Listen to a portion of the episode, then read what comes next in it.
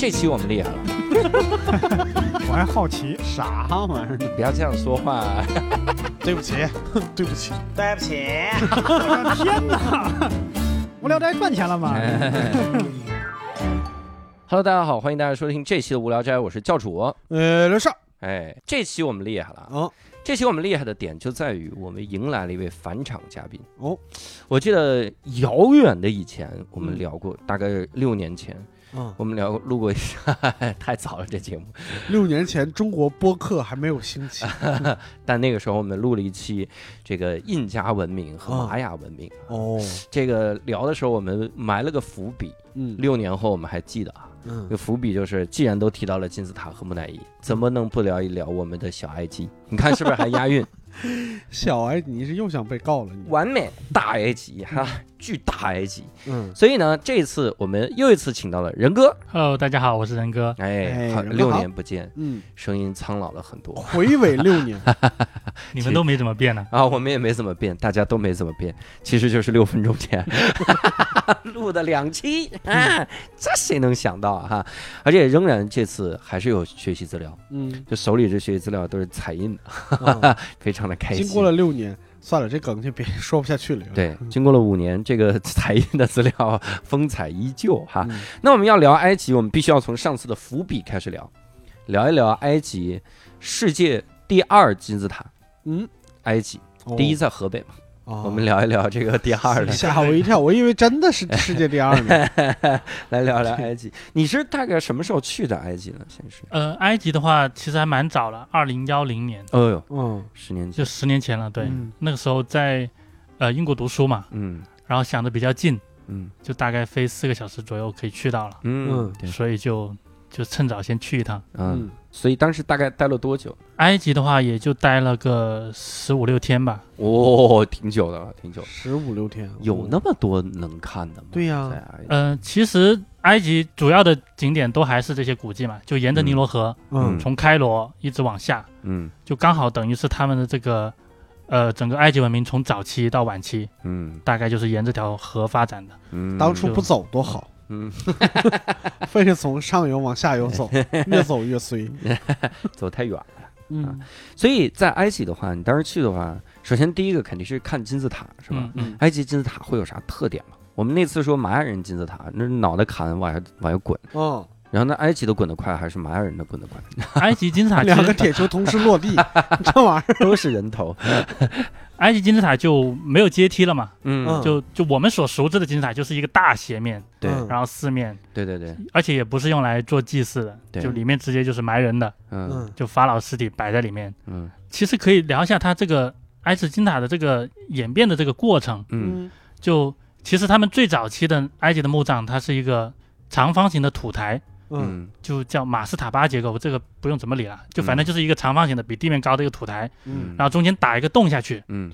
然后在下面就搞一个墓穴，嗯，就把那个尸体放进去，嗯。大概就这样 OK 了。嗯。然后突然就到大概是公元前两千六百多年前的时候，嗯。就突然有一个法老，据说哈，他做梦梦到就是，呃，上帝就给了他一个启示，叫他修一道通往天国的阶梯，嗯。哦，然后他就伦塔，他他就哦。开始想说，哎，那个反正以前是有一个长方形的这个台子了嘛，对。嗯。那不如就找人再往上一层层的盖上去，啊，所以呢，他就往上就再盖了五层，总共六层，啊，就是这个是金字塔的雏形了，那就相当于很矮，呃，大概也有个几十米高吧，嗯，就哦。就就这个土台很高，那个土台本来就特别大，是吧？嗯。对那是这个，这这个金字塔就现在去埃及还是能看到的，嗯就现在就叫阶梯金字塔，就这种阶梯型的嘛。嗯嗯。然后这个法老之后，嗯就其他的法老想，哎，确实看上去很牛逼嘛，这样一个墓穴，比以前深埋在地底的这种气种派多了气派多了，嗯。就开始就争相的仿造啊，嗯。去盖这个金字塔。嗯，然后呢，这时候就要提一个比较牛逼的法老，叫斯内鲁夫的，斯内鲁，因为他这一生中一共盖过三个金字塔。他死三次嘛，这是是为啥盖那么多呢？首先，第一个金字塔是是他爹盖的，啊，他爹就当时就先盖了一个这样的阶梯金字塔，嗯但盖了一半没多久就挂了，嗯。就没有完成。嗯。然后他就接力嘛，就是他也就在这金字塔上再盖点东西。嗯。这时候呢，他又突发奇想说：“哎，这阶梯的不好看，嗯。我得给它整个平面的。嗯。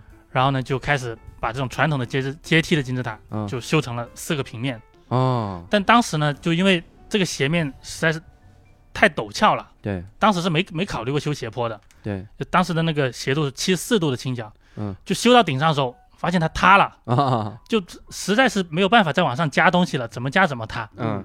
然后就废弃掉了，啊，就这个就留在了沙漠里，啊。就这个叫废弃的金字塔。废弃金字塔，啊。那一个没有盖成嘛，嗯。那想想那就再盖一个吧。嗯。然后这时候他在沙漠里就重新搞了一个，嗯。这时候呢就觉得，反正七十四度不行嘛，太陡了嘛，那我就嗯不要盖那么陡的，嗯。那他就从五十五度开始盖，嗯，就开始就往上盖，啊嗯，先是五十五度是吧？对，然后从这儿开始盖。五十五度的这个这个斜角往上盖，啊，然后盖了大概四分之三吧，嗯。再往上加发现不行了，又塌了，嗯。就怎么加怎么塌，嗯。觉得不行，嗯。那就把这个坡度减减小一点，嗯。就改成四十三度的，啊。呃，结果 OK 了，啊。就这个金字塔在前面是五十三度的，嗯后面四十三度的，嗯，这样就盖了一个现在叫弯曲的金字塔。弯曲金字塔。就就你发现它的那个这个金字塔是向向里面折了折了一小部分，折了一下，对，这是气死强迫症的人，我天，然后这个法老还是觉得不满意嘛，嗯就不好看呢，嗯嗯那不就再整一个嘛？嗯嗯就之前的那个四十三度不是验证了可以嘛？嗯，嗯那就按这个来，嗯盖个四十三度，对，就盖个四十三度的金字塔，啊，最后就真的给它盖完了，就嗯红色金字塔，嗯，它现在是呃也是可以进去参观的，嗯就是等于是说历史上第一个完整的这种四面体的金字塔，哦，就红色金字塔，红色金字塔，对。能进到里面参观，对，对对，法老带你们逛。可以看到。啊，法看 法尔这边这边，我当时哈、是这样，四十三度，它这个多少有点冒进，然后斯这个斯内鲁夫可能大家不知道，但嗯。大家应该都听说过胡夫金字塔，嗯。对。对，就世界上最大的那个金字塔，嗯。胡夫金字塔。世界第二大，第一大啊，第一大对第一大对，第一大在河北，第一大在河北，不好意思。我这破梗，，对，就这个世界上第二第二大金字塔就胡夫盖的。啊那胡夫是谁呢？嗯，就这个斯内鲁夫的儿子，哦，就是他。他这个金字塔为什么能够盖的比他爹的还大呢？嗯就他想，你四十三度嘛，嗯四十三度 OK 的，嗯然后五十三度不 OK 的，嗯那我就取个中间一点的，嗯就五十一度吧。嗯，这个完全没中间儿，这是这这什么数学？这是这数学发明数学呢？反反正这个角度的金字塔就相对来说比较稳固。不过后来就是后面的法老可能是财力的问题或者怎么样，嗯，就金字塔就越盖越小了，当然了，让这几个人给盖没了，仨就再也没有超过，甚至在呃一千多年后，嗯，就甚至连盖金字塔的钱都没有了。哇，就我们以为埃及的法老都是埋在金字塔里面的，其实不是，嗯就在大概一千多年后，他们的就不盖金字塔了，就改成在山里面凿山洞，嗯。就是在里面凿一条错综复杂这种密道这样的东西，啊然后再把把那个棺材埋进去，云南这样就省省了 省了不少财力了吧？嗯，就相对来说，进了人民公墓，然后就是放在那里，的确省很多呀。而且金字塔其实没有我们想象的说有那么多复杂的机关啊、密道啊什么的，嗯就非常简单，就是大概一条那个通道走进去，嗯。然后往上走，最高的一个有个墓穴，嗯。它是用来放法老的棺材的。嗯。然后呢，一个中间的这个墓穴就是放皇后的棺材的，嗯。然后再往底下大概是放一些陪葬品的。嗯，就其实里面是非常简单的一个结构，胡夫金字塔，能进到里面参观吗？可以。胡夫金塔就反正它是在开罗的近郊嘛，然后嗯去景点一个门票，然后再花当时是花一百块钱人民币哦，就可以进去，但里面就没什么，嗯一条黑黑的通道走进去，然后进到一个比较大的房间，嗯挤了一堆人，中间摆了两两两口棺材，嗯空的，嗯，然后就大家就在那待着。空的。对，胡夫呢？胡夫呢？胡夫这个不太确定，但就哪怕现在即便是有木乃伊，都全部搬到博物馆里面去放。哦哦，对，这个是有道理的，还放那儿给你看呢，我天哪！我以为当海贼王去了。鲁夫，然后出来这个金字塔之后，发现脖子上慢慢出现一个眼睛状的红斑，我靠！精绝古城。嗯那那相当于就看了这么一大堆金字塔，然后就是有名的就那么几个，是吧？呃，对，就埃及其实境内大大小小应该有一百多座金字塔吧，嗯嗯但真正有名就比较巨型的，其实前面大概就提到有一个呃阶梯金字塔、弯曲金字塔、红色金字塔跟胡夫金字塔，嗯大概就看这几个也知道它的历史大概是怎么样的了。嗯，嗯，没有啥好玩的项目吗？在金字塔里？可以考虑开发一下，比如说扮演木乃伊之类的，扮演木乃伊，扮演扮在在棺材里面躺一会儿。在棺材里躺一会儿，躺了之后旁边又躺一个，你说你你你什么时候来的呀？三千年前，我 这个挺好。那狮身人面像也在那儿吧？对，狮身人面像其实就是在那个呃胡夫金娜的旁边，嗯。其实看上去没有多大，嗯。就在那里。然后据说以前是有胡子的，然后后来被拿破仑的那个就部队开炮给炸掉了。嗯，啊。狮身人面像干嘛用？的？我觉得跟我们那种守墓的那种雕像差不多吧。嗯，啊，那你在里面看到木乃伊了吗？金字塔里面没有看到，嗯。但其实在开罗博物馆里面还蛮多木乃伊的，哦，嗯，而且就他们的木乃伊就像不要钱一样，就是完全就堆在那里，一排一排的。木乃伊就像不要钱一样，因为因为比喻真的因为你如果是在别的国家，比如说嗯。像呃大英博物馆或者嗯。是呃什么梵蒂冈博物馆，就嗯他难得搞一个木乃伊，就特别郑重的就包起来，然后围起来让人看。但开罗博物馆的那个木乃伊真的太多了，嗯就随便的就陈列在那里，连名字也不标一下或者什么的。嗯，这是昨天来这边的游客，给包起来了，让你肯定不能标名字。你那他会给你介绍制作木乃伊的那个过程吗？其实木乃伊这个制作过程是我当时在大英博物馆看到的，嗯就就他们的这个讲解就特别的详细，嗯他甚至就讲了为什么会出现木乃伊，嗯，就因为为埃及它那个气候特别干燥嘛，嗯。就最古代的时候人们就死了一个人，嗯。大概就直接把他挖个坑就丢进去埋进去，埋进去了，然后过了一段时间发现，诶，这个人这个尸体居然没有腐烂，哦，然后就大概意识到，诶，原来是尸体是可以保存下来的。这个是这个说法特别扯的原因是，他们在这儿生活，他们怎么知道会腐烂这件事情？有如果如果他不埋进去的话，可能就嗯就留露露天的话，就留在外面，可能啊还是没有那么快脱水，还是会腐烂的。然后中间有一个时期，嗯就埃及的墓葬有有一有一大段时间是没有发现木乃伊的，嗯就只有骨头。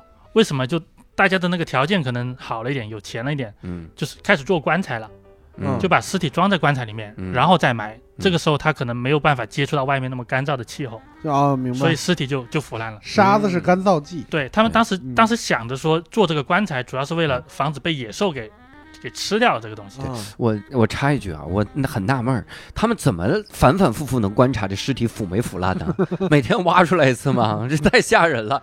法老还好吗？没有腐烂，就神经啊，这些人啊，反正后来就开始想着，就应该是有些办法能够就嗯，给这个尸体防腐的，嗯。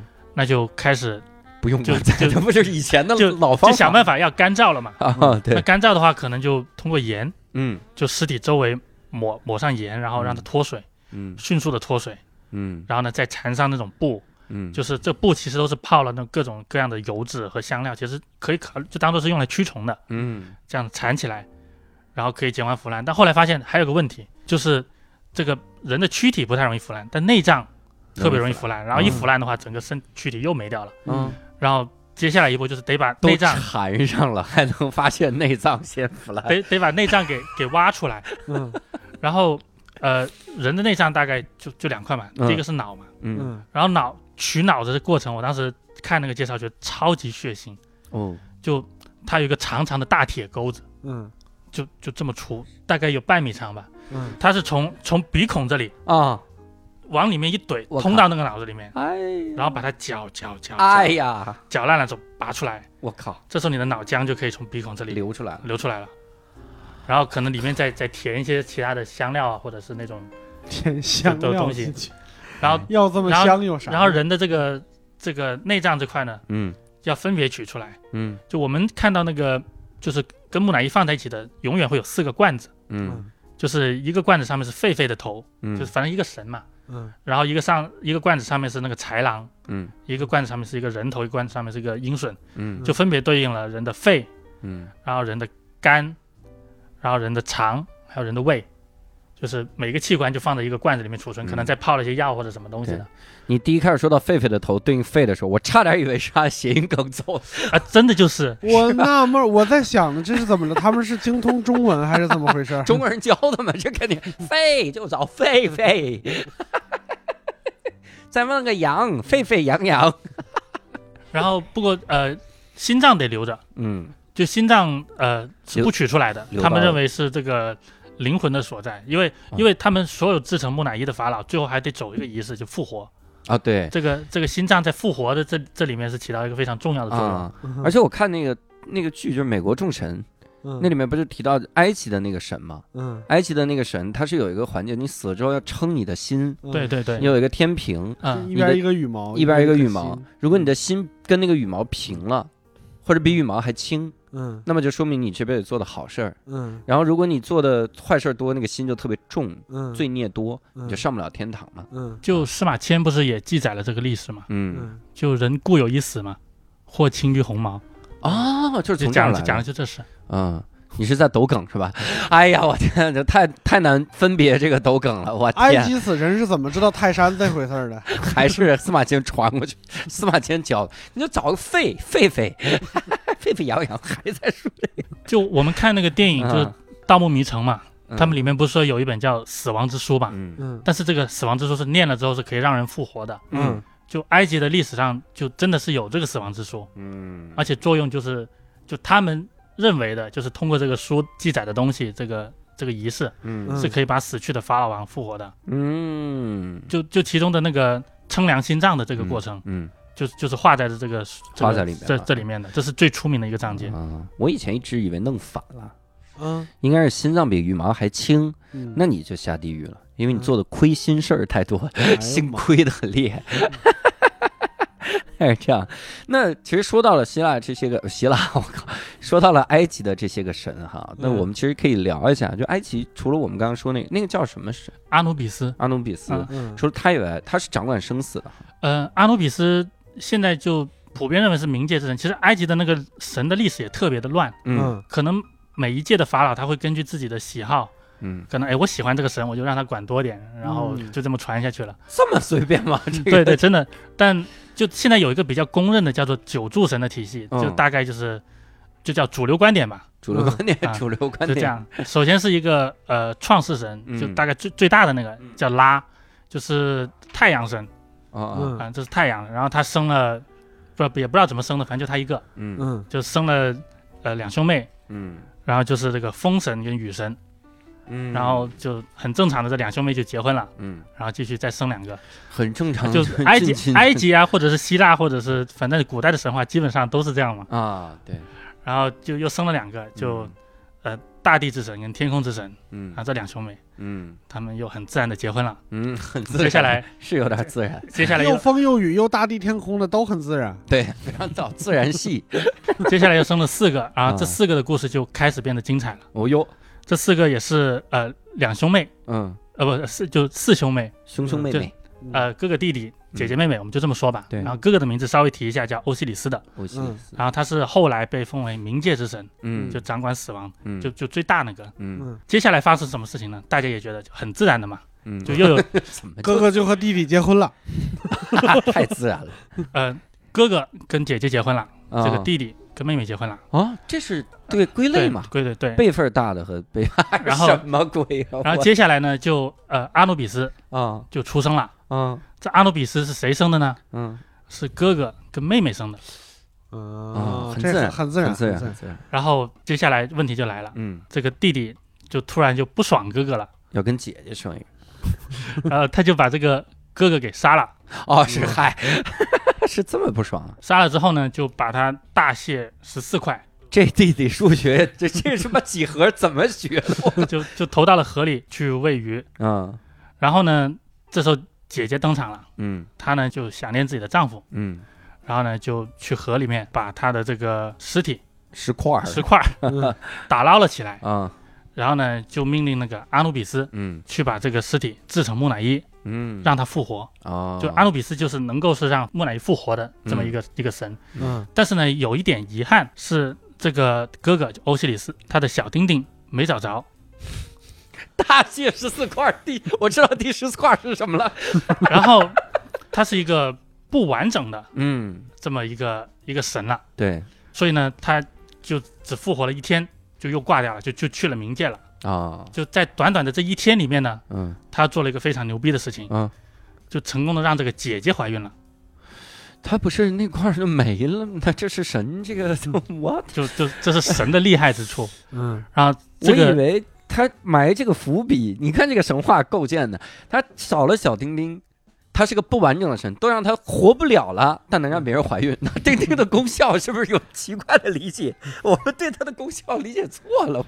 然后接下来那个姐姐就又生了一个叫做呃荷鲁斯的嗯的的一个神，这个后来也是一个主神里面一个比较厉害的，嗯然后他大概就是接替了他父亲的位置，嗯然后又掌管了一些东西。呃，这个这个神是一个鸟人，就就就就是一个 找到了，找到了小丁丁。他他是一个长着鸟头的的这么一个神。就啊我们其实看埃及的壁画，就你可以通过这个头长得什么样，嗯，就分辨出出是一个什么样的神。嗯嗯然后反正这个就是荷鲁斯，他掌管天空跟一系列很很多的领域，嗯然后他就继承了他父亲这块，然后他父亲呢就因为嗯不完整了嘛，嗯。然后就只能去到了冥界，嗯。就就当一个掌管冥界的这个神。嗯。然后可以我们在埃及的那个很多壁画里就可以看到，就很多的神都是有四肢的，嗯。然后就只有这个欧西里斯，他是一个做成一个木乃伊的形象，嗯，就头上包了一个缠那个东西，然后这个脚也是用白布包起来的。嗯。就大概去埃及，就我们当导游就教我们嘛，你怎么去辨别这些神。嗯。就长着一个豺狼的头的，嗯。就阿努比斯；嗯。一个鸟头的鸟人就是荷鲁斯，嗯然后一个木乃伊形状的，就是这个不完整的欧西里斯，哦，冥界之神。哇，其实我们这个，如果各位在公众号“无聊斋”，你是能看到我们这个图的，就是伊西斯、赫鲁斯、欧西里斯、阿努比斯，就这个这个图，嗯，我们让大家看看，看看，只是看这四个神，不是看他们这个不完整的，具体哪儿不完整，你怎么听到不完整笑这么开心？看看那个鸟人，那 看鸟人什么什么样儿。然后 后面我们可以聊一些埃及里面的一些有名的法老哈，嗯或者一些很很厉害的人，嗯说是有一个最长寿的法老是吗？对，就当时导游跟我们说叫超长待机嘛，超长待机，你导游怎么这么拼？你导游是中国人是吧？就我们现在都知道那个英语王待机时间特别长嘛，嗯嗯然后就熬到那个王储都得换了嘛。对，太不尊敬人了，这也。但这个这个法老就更厉害，嗯他十七岁左右的话继位，嗯然后到九十多岁嗯。才死，嗯，娶了八个老婆，哇。加一百多个嫔妃，妈呀，嗯。然后生了九十多个王子跟嗯。六十多个公主。我靠，嗯，但他在位这这么漫长的岁月里，他总共立了十二个王储，哇，就这十二个王储都不是被他废除的，嗯，自然死了。而是就自然死亡，哇。哦，就实在是熬不到 熬不熬不，到继位的时候，妈，熬了十二个呀，然后直到第十三个，嗯。他活了六十岁，嗯，才终于等到他爹挂了。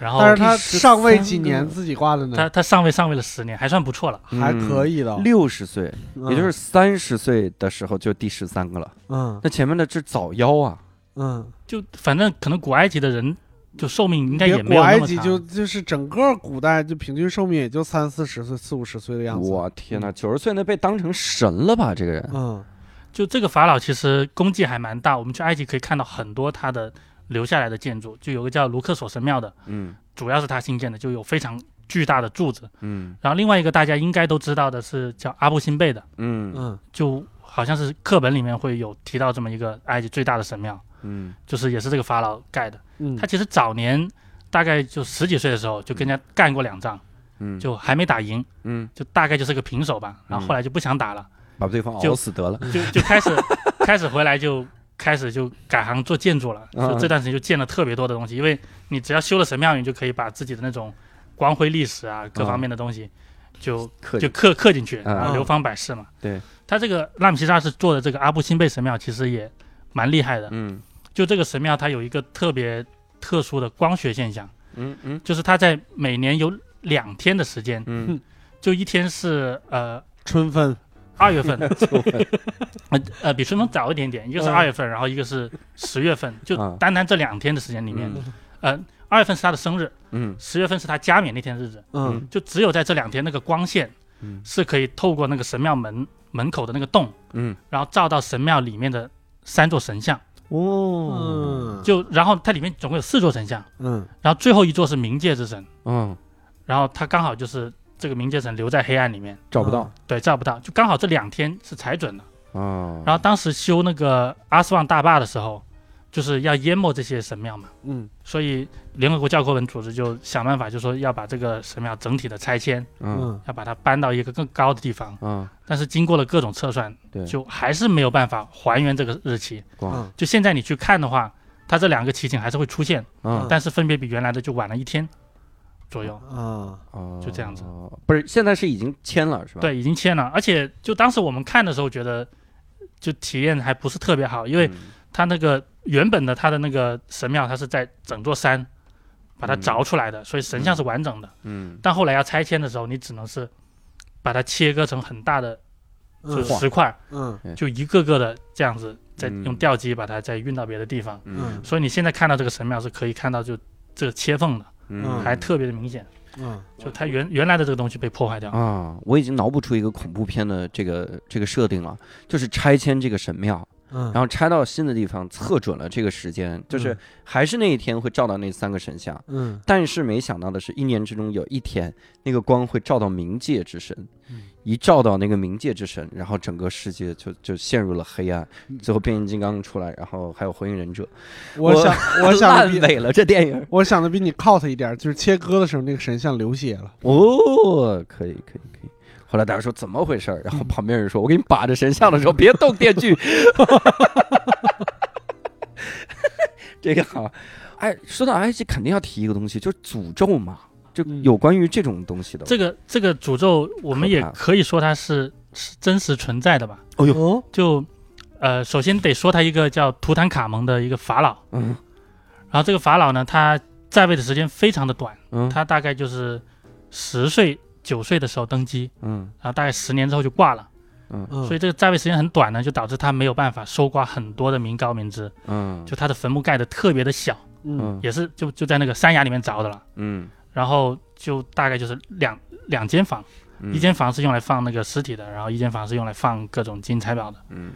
然后后来呢，就在他往后几代，大概有个叫拉美西斯六世的，就是一个嗯不孝子孙，就在祖宗的头上动土，嗯，就把坟墓盖在了他的上面。哎呦。嗯。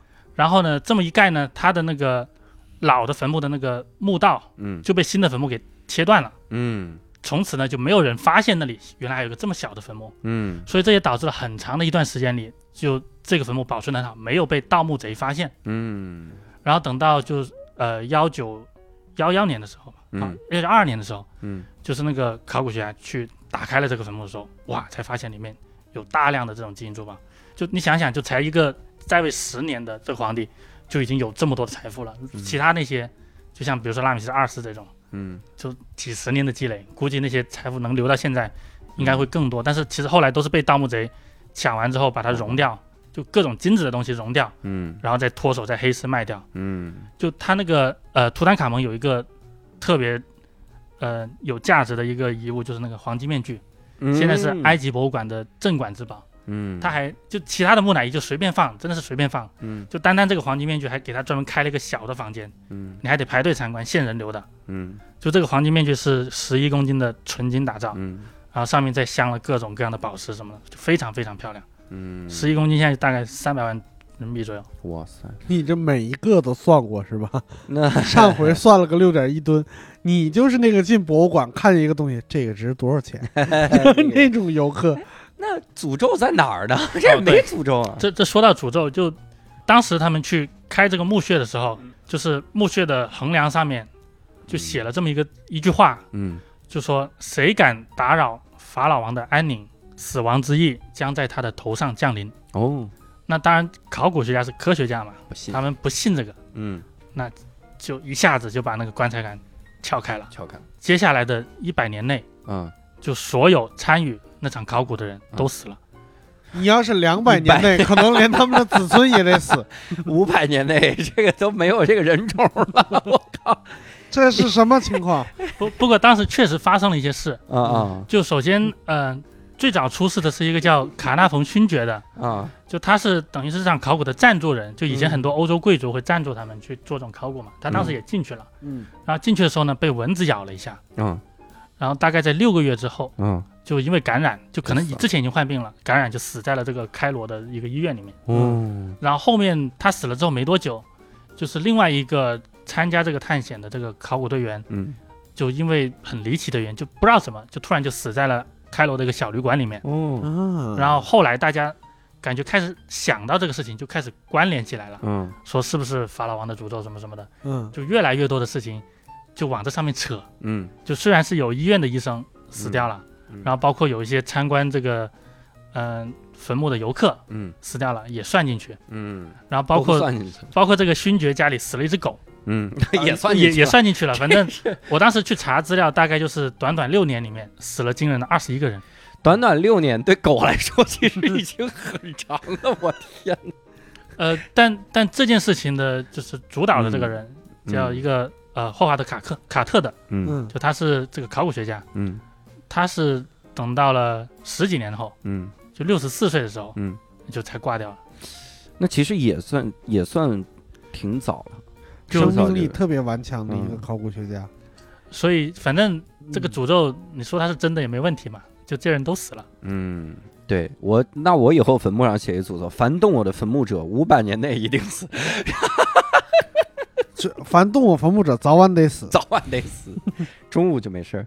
然后，哎，埃及还有一个建筑，就是那个方尖碑，那是用来干嘛的？其实方尖碑就是基本上都是出现在神庙里面，然后嗯。也是记录一些法老的这些功德啊，各种东西，嗯。就光辉事迹。嗯。但现在大部分的方尖碑都流落海外了，而且有一点很嗯。神奇的是，这个作为异教徒的一个东西嘛，嗯。就在基督教里面，这这种东西属于异教徒东西，嗯。但它频繁的出现在了欧洲的特别多的这种很重要的广场啊，嗯。或什么地方，比如圣彼圣彼得广场，嗯。就梵蒂冈那个，嗯。它中间的那个无字碑嗯。就是从埃及运过来的，嗯。然后罗马万神殿嗯，的方尖碑也是埃及运过来，就他们嗯。特别喜欢这个东西。嗯。就我当时以前玩那个游戏叫《英雄无敌三》的，嗯。嗯。就里面就是开地图，你你那个探险探险的那个英雄，你踩到一个方尖碑，然后他就可以给到你一个地图的碎片。就他们觉得这个方尖碑这个造型嗯，就特别的喜欢，像那个华盛顿纪念碑，嗯，就它不不是埃及的，嗯，但它也仿造了这个造型，就他们嗯感觉对这个东西有特别强的偏好。嗯这其实就是生殖崇拜，也没有别的可以解释的了。我觉得又方又尖，就是这种。那你这次去埃及待了十几天，十五天哈，大概这么久。那那旅途中会有什么比较有意思的事儿吗？嗯、可以说一下一个就小丑竟是我自己的事情。嗯，先把底儿透了。我们我们 当时呃，就那个时候幺零年去嘛，其实嗯。网络还不是特别发达，嗯。就还没有像现在那么多攻略网站，基本上就靠一本 LP，嗯，就大家都带着这本书，然后去去逛，很多啊行程你叫不能，Planet 嗯。孤独星球。嗯。很很多行程你都是去到现场才定，然后那 Lonely Planet 上面会教你很多这种当地的一些骗局，嗯。需要提防的东西。嗯。然后我当时就他其中提到了一个就是旅馆骗局，就所有当地的人要好心帮你带路，嗯。千万不能信。哎呦。嗯。他通常会说，哎，我就是这个旅馆的，嗯，我带你去，然后通常把你带到了另外一个旅馆，嗯。然后你不住也不行，嗯。所以我就特别记得这一点。然后当时我就去去到了我那个预定的那个旅馆附近，嗯。就开始找，当时还没有谷歌地图呢，嗯。就拿这个纸质地图到处找。嗯。然后这时候一个好心人上来就说：“兄弟，你要去哪里？啊，你说这我书里然后都写了，我。嗯然后对我说：“这这这还骗得了我吗？”我说对：“我就不理他，我说没事，我就自己走走看。嗯，嗯”然后他一直就跟着我，嗯就说：“兄弟，你要去哪里？我带你去。你说我这地方不好找。我吃完晚饭遛弯儿呢，我从中国溜达过来的。”然后跟了一段，我我就说：“我去某某某旅馆。嗯，”然后他说：“哎，巧了，我就是这个旅馆的。你说你就是这个书上标标准对准，我我一个字儿都不改吗？你们？我他他说这个旅馆就在这栋大厦的上面。嗯然后我看了一下，就完全没有招牌，嗯。就什么也没有，就也没有门牌号，我就主要是找不到门牌号，嗯。嗯。那我就不信他，嗯。然后我就背着包继续走走走，然后走了半天觉得不对，嗯。又绕回来，然后居然发现就是他刚才说的那栋大楼嗯。的一个很不显眼的位置，嗯。就写了一句很小的牌子，哎，嗯说这个酒店、这个旅馆就在这里，嗯。哦，然后我就进去了，然后去到前台就发现刚才说要帮我那个兄弟，嗯，就坐在那里，真的是这个酒店。真的是他，哎，但是有可能这样，就是他答应帮你了。然后他把你带到另一个酒店，人家这酒店前台不能有点兼职吗？往别的酒店拉。呃，不过他们的前台说实话还还蛮厉害，就在在那个时候，其实你的行程你都不能够提前的定的，嗯，就网络没有那么发达，嗯很多时候你比如说要买个火车票啊，嗯要订个当地的团啊或者什么的，你就都得去通过这前台帮你订。嗯，就当时特别尴尬，然后就就说了一下什么原因呢，他也表示理解，嗯。然后他马上就提出叫我帮他一个忙，嗯，把钱都交出来。就就那晚他就说兄弟，你看就我们是好朋友嘛，嗯。你不如也帮一下我，嗯。然后就带我下楼就坐了一台小黑车，然后在城市里开了半天，然后去到一个店门口，他进去帮我买几支酒。嗯，就因为他们是穆斯林国家，其实那个普通人是不能买酒的嘛，哦，你帮他买酒，对哦，就他就他就说你有护照，你凭你的护照是可以买酒的，嗯。然后呢就挑最贵的买，嗯。买了之后他他来给钱嗯。就行了。然后他这个是应该是他们在黑市里会流通的话，可能可以赚到不少的利润。哦，他是拿来卖啊，对对对对。哦，然后后来就，呃，就反正帮他买酒之后，嗯，就大家关系还不错。就之后的几天，就很多问题他都帮我们解决了。比如就从警察局把你保释出来，你竟然帮人家买酒，帮穆斯林买酒，哎呦，我天！然后这是那个旅馆哈，在埃及的时候，埃及人会有什么？就是自己的衣食住行啥的，吃喝玩乐有啥特点吗？其实现在要说埃及吃的话，就想想应该也没什么好吃，但我当时觉得特别好吃，啥？就也不是啥，是因为我我在英国待了一年，嗯，哦哦，对，练出来了，只要是饭就行。对对，在在英国待一年之后，你去发现啊，居然有新鲜的肉。就在英国的时候，基本上就是一周鸡翅，你换嗯七种做法，嗯，哦差不多就行。了。然后在这边，哎，居然能吃到鸽子肉，对能吃哦，到羊肉，其他的，哎，他们有道菜叫鸽子饭，嗯嗯，就是就是一只鸽子，然后把那个肚子里面填了一些米饭，然后可能再加点香料，嗯没想过木乃伊吗？嗯，这个手法先拿怎么先把从把鸽子鼻孔把把把他的心脏给，不不内脏给内脏掏内出来内，脏掏出来，心脏保留，外面再缠一层布，吸油。抹点盐。挺好。哎，他们他们应该会有很多的民族特色吧？我你一提到南美啥的，我们都想的是载歌载舞之类的。那埃及会有这样的？就如果说是古埃及人，其实现在已经基本上等于说他们的这个这个文化已经是断层了嘛。嗯。现在都是呃穆斯林嗯。呃为主主主导的，然后嗯他们、哦，我们当时在开罗就看了一个叫苏菲舞的一个个舞蹈，苏菲舞，就这个跟跟苏菲听起来是个女性的名字，但嗯其实他们是一个叫苏菲教派吧。嗯，它这个舞蹈一个很特别的地方就是不停的转圈儿，哦，然后可能就是他们修行的时候就得把自己搞嗨或者是搞晕才能嗯。得到那种感悟。就听说这个舞特别出名，我们就去看。嗯。就其实是一群穿着裙子的大叔，嗯。然后就在台上转圈圈，转。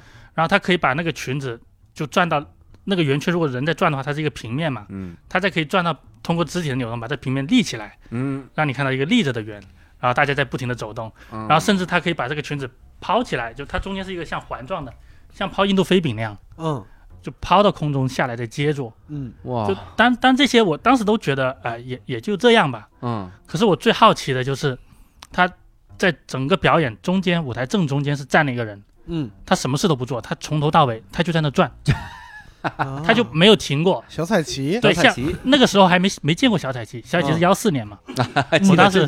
我当时幺零年，小彩旗的老师，我我我我我就当时其他的都看腻了，可能来来去去都是那些大叔在转嘛，我就说，到底这个人得转多久，跟转完最后他停下来的时候，他能站得稳吗？对，我我就一直好奇，就这个撑着我就一直在那看，就嗯盯着这人看，然后最后所有音乐结束的那一刻，嗯，然后他就在舞台正中站定，吐了，就一动都不动，当时就惊了，觉得 哇，这人真是厉害。真可以啊！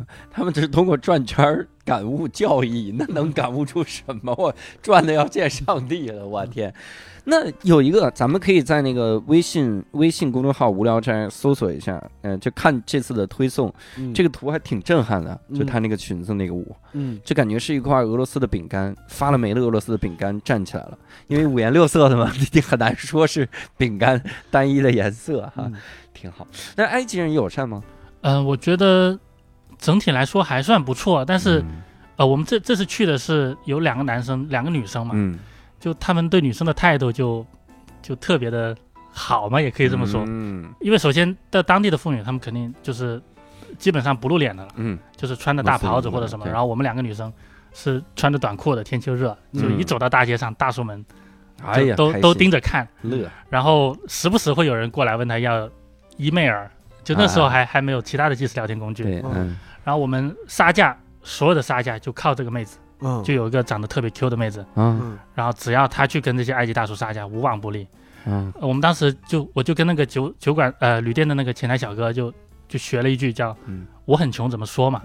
怎么说”，就听起来好像有点像出口叫 “Anna Fakir”，啊？那 fuck you，就反正反正跟人要杀价就说不过了，我们就说妹子上，然后妹子就不停的就说这句说这句，哦。然后哦，大叔就投降了，基本上都可以给你给你剪下来，砍能砍多少啊？看情况吧，有的时候一半都可以哇塞，那如果再给 email 呢？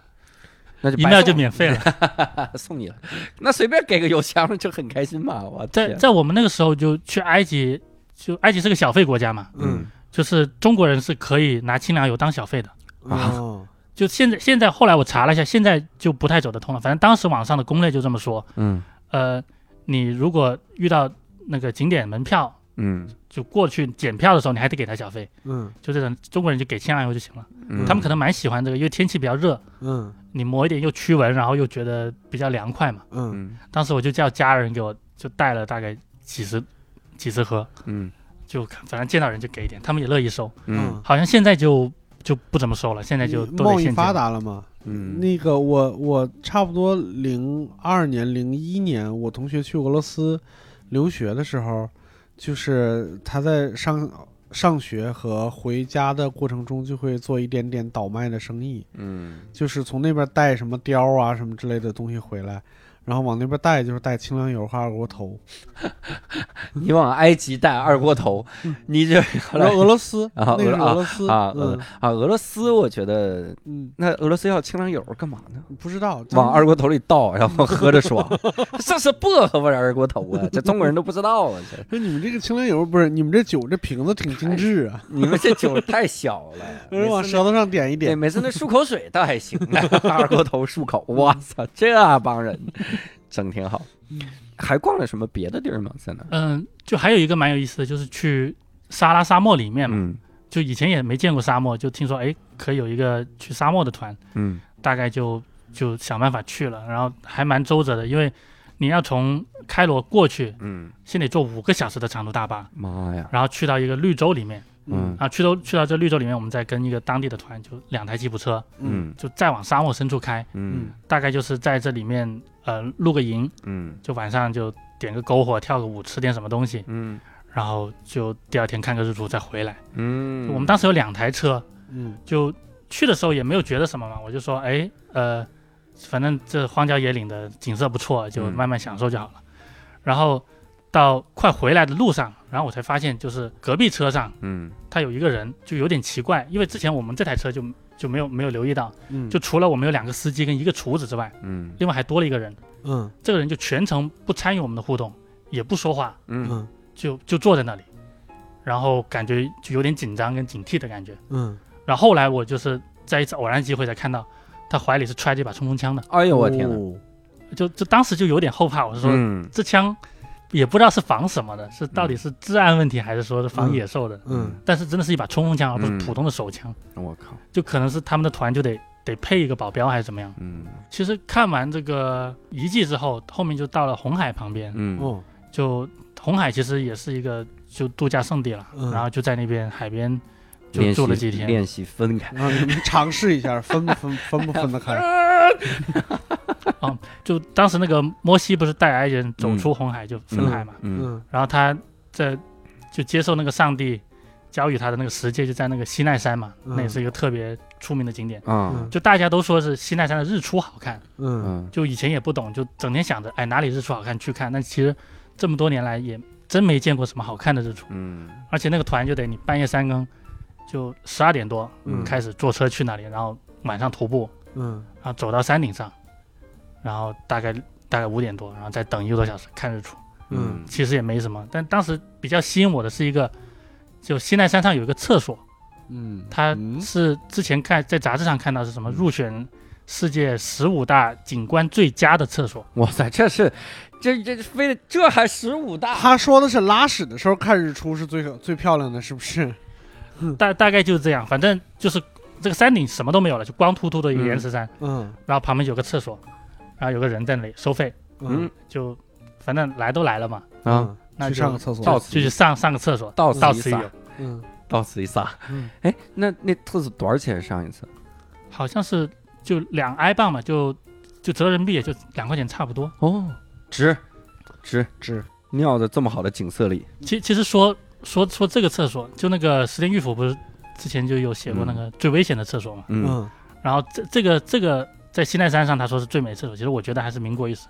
但我以前在去西藏的时候，嗯倒是真的见过一个世界上最美的厕所，可以嗯给你讲一下。就西藏那边其实骑行，就我骑单车过去的，嗯就一路上最头疼的就是上厕所的问题嘛，嗯，因为旱厕。就就大家家都懂的，就你去的时候暴露在那边历史的积累。就就每天上厕所的心情跟上坟一样，就特特别沉重。对，然后有一天就住了一个小破旅馆，嗯。然后第二天起来去上厕所，就同样是很沉重。嗯。然后一推开那个厕所门，哇，我惊呆了。嗯，就怎么说呢？它那个厕所其实是一个悬空的，哦，然后呢，这底下呢是一潭很漂亮的池水，嗯。然后那池水还是非常清澈，然后带一点泛蓝，然后早上阳光刚照起来就闪着那个金光的，嗯哇，觉得这个落差一下就来了，就旱厕跟这个想象。嗯，然后你在那一蹲下去，就那个的时候，扑通一声，都拉到池子里，对吧？对，啊那个时候仍然觉得那个池子很美嘛，还闪着金光你，想没想过为什么泛蓝呢？都发霉了，里面呕了都。哎呀，我天哪，这个，但是的确很美。我我觉得就是你在你在忍受了十几天的旱厕之后，啊你突然发现一个就没有异味的，嗯，然后不用有任何担心的这样一个对，上厕所的环境。这挺好。会有人看到那个池子，不知道上面是厕所吗？说：“哎呀，这儿有一潭水，我们洗个澡吧。哇，圣水，好蓝的水，喝一口。听着特别像七仙女干得出来的事儿。这个池子可以叫诅咒之池，据说喝了这个池子的水的人活不过三天。这的确，这可以理解啊！我天，哎呀，真好。你这听说埃及猫的地位还特高是吗？对，就古埃及猫的那个地位就特别高嘛，嗯。他们也是把它奉为神明嘛，嗯。所以现在就哪怕是在开罗或者其他地方，就是猫也特别多，嗯。就像伊斯坦布尔那样，而且大家也不怎么管这个猫。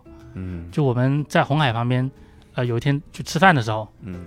就是一坐下来，就那猫知道你要了要点菜了，就开始就围着周周周边一圈，虎视眈眈的，要干嘛？要小费啊？就请哪有就就就准备要抢东西吃了。啊？然后老板也就很很自然，就是给你们每人递一个瓶子，嗯就里面装了水，就我们零花那种瓶子，嗯就是说啊猫来的话你就喷它就好了，哦就，就就已经习惯了，就已经是每个人吃饭的标配。嗯就我们上菜之后就是一一手拿筷子，然后一手拿这个喷瓶，嗯嗯，然后猫过来就就滋一下，猫过来滋一下一下，嗯他们对自己地位高的神明 就是这个态度吗？有点过分了，我觉得。但事实上你你真的真的还斗不过那些猫，你就嗯稍微疏忽一点的话，嗯它就跳过来就叼一块肉就跑掉了。啊有纪录片叫《伊斯坦布尔的猫》，嗯也是这种，就是整个城市都非常喜欢猫的一个状态。嗯，嗯感觉地位很高啊，嗯，有点像厦门这个感觉。哎，好，那这一次啊，我们又了解一个文明的古国哈，嗯重点是了解了很多背后的历史哈，能了解这些个神话。我现在就迫不及待要去搜一下那几个神之间的关系啊，嗯当小黄书看，然后 搜一搜，啊尤其是那个钉钉找不到，《丁丁历险记》，然后搜这个这一段儿哈。那如果各位也想跟我们聊一聊啊，讨论讨论这期，也欢迎各位在线上听友群里面跟我们进行聊。加入线上听友群的方式也非常的简单，就是搜索一个微信号，叫“无聊斋二零二零”，无聊斋就是拼音的无聊斋，然后二零二零就是数字哈。搜这个，也期待跟各位早日在听友群里面相见。那我们这期节目非常感谢我们的仁哥啊，也非常感谢各位的收听，我们下期再会，拜拜。拜拜拜。拜